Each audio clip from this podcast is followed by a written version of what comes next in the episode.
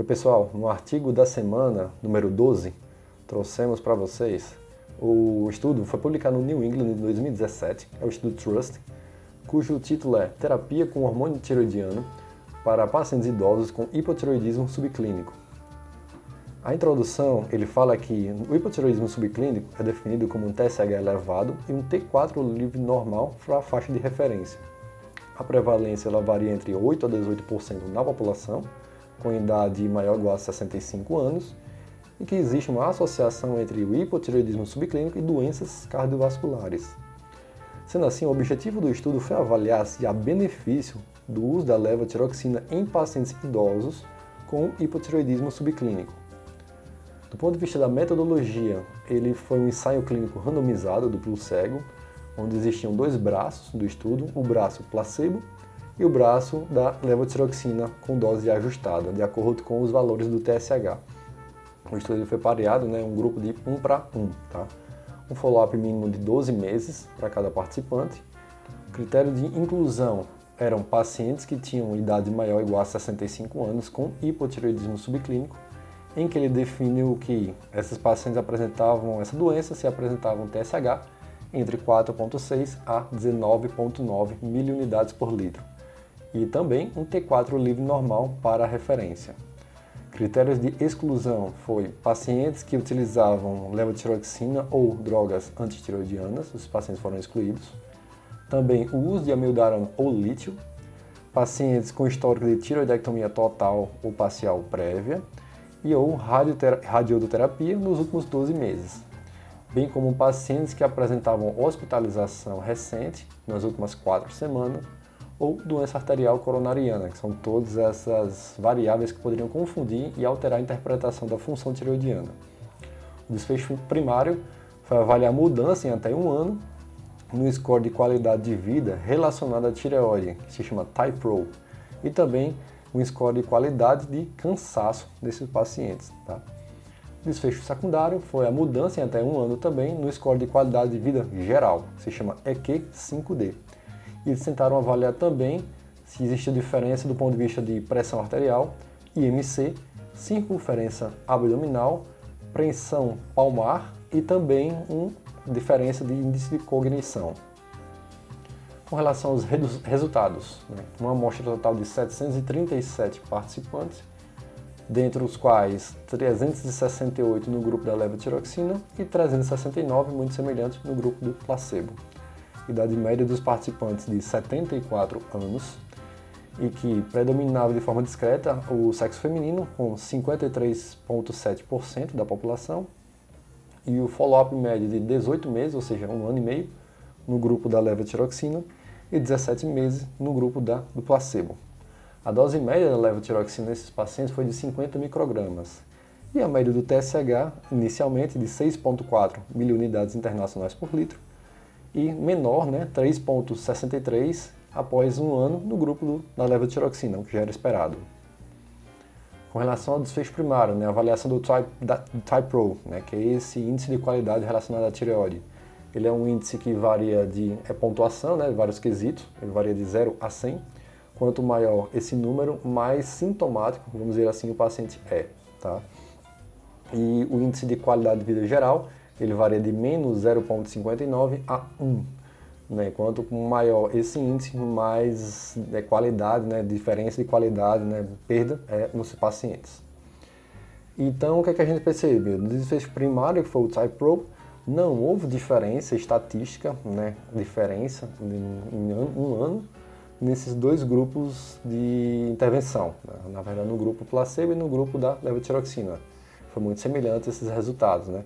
16,7 no grupo placebo e 16,6 no grupo da levotiroxina, isso após um ano de início do tratamento. Também não houve diferença no quesito do desfecho secundário, né, no índice de qualidade de vida geral, né, muito semelhantes também, no placebo 0,85 e 0,83 no grupo da levotiroxina, uma diferença muito discreta, né, de menos 0,025. E também não houve diferença dos quesitos de pressão arterial, né, índice de massa corpórea e circunferência abdominal. Também não houve diferença né, no índice de preensão palmar e qualidade né, de cognição desses pacientes. A incidência de efeitos adversos foi similar em ambos os grupos, tanto do ponto de de fibrilação atrial, né, infarto, doenças cardiovasculares de modo geral. Mas o poder estatístico aqui né, foi muito prejudicado, talvez pela amostra, entre aspas, reduzida aqui dos pacientes. Com relação à discussão, então, aqui, não houve benefício sintomático nos pacientes que fizeram uso da levotiroxina e que não houve também benefício nos quesitos força muscular e ou cognição nos pacientes do grupo da levotiroxina. Diferença, não teve diferença também na pressão IMC, como a gente viu. É, a força do estudo, quais seriam? É, estudos anteriores eles apresentavam amostra reduzida de participantes, né? tem um N muito menor, e que também apresentavam, eram pacientes mais jovens, de curta duração, os estudos, né? um follow-up reduzido. Né? Então essa é a grande força do estudo, um, um N muito maior, e que avaliou pacientes mais idosos, né, com um follow-up até razoável, um ano e meio mais ou menos.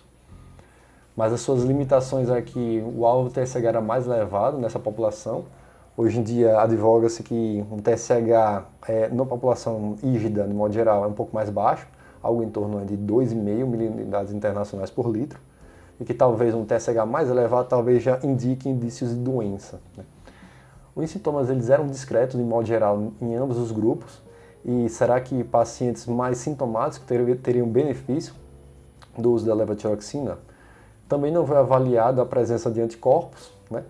Então, será que uma hipótese em pacientes com anticorpos positivos tivesse benefício do uso da levotiroxina? E como a gente viu, não houve poder estatístico suficiente para avaliar benefício cardiovascular. E que a conclusão do estudo é que o tratamento da, com a levotiroxina nesses pacientes idosos com hipotiroidismo subclínico não mostrou benefício sintomático. Esse foi o principal desfecho primário avaliado aqui. Tá? E aí, para fazer um link né, com o trabalho, eu trouxe aqui um gráfico né, de um estudo que foi publicado em fevereiro desse ano, 2021, nos arquivos brasileiros, que lhe dá uma sugestão de como poderíamos tratar o hipotireoidismo subclínico na população. Basicamente, nós podemos dividir entre nível 1 e nível 2, baseado no nível do TSH.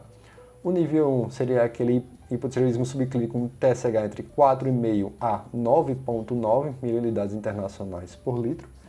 E o hipotireoidismo subclínico nível 2, aqueles pacientes com TSH maior ou igual a 10 miliunidades internacionais por litro.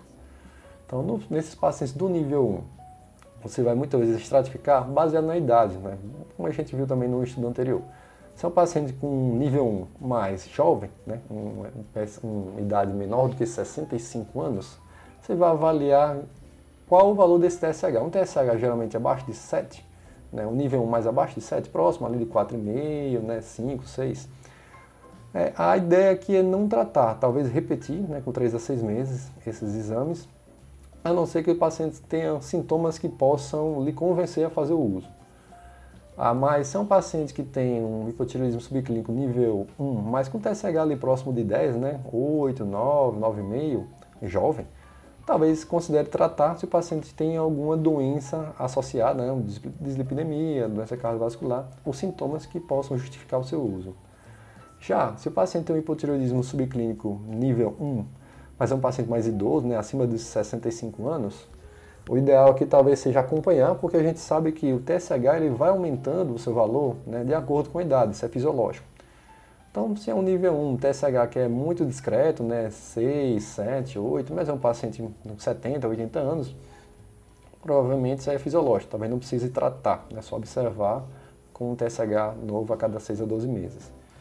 E aí vamos para o outro lado da moeda agora, né? Um paciente com hipotireoidismo subclínico, mas ele tem um TSH né, maior ou igual a 10 se é um paciente jovem, não era para você encontrar esse valor, certo? Então, o ideal aqui é tratar todos os pacientes.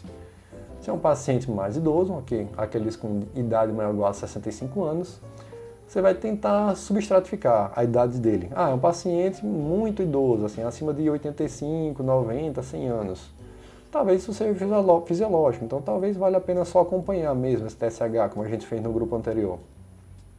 Mas se é um paciente que tem um TSH, vamos supor, 12, 13, 15, né? Mas um paciente um pouco mais jovem, ali 65, 60, 70 anos, né? E aí talvez valha a pena tratar, né? Talvez tenha um hipotireoidismo subclínico aí, né? trazendo alguma repercussão hemodinâmica cardiovascular. Então trata, observa né, com 3 a 6 meses como é que esse paciente vai se comportar.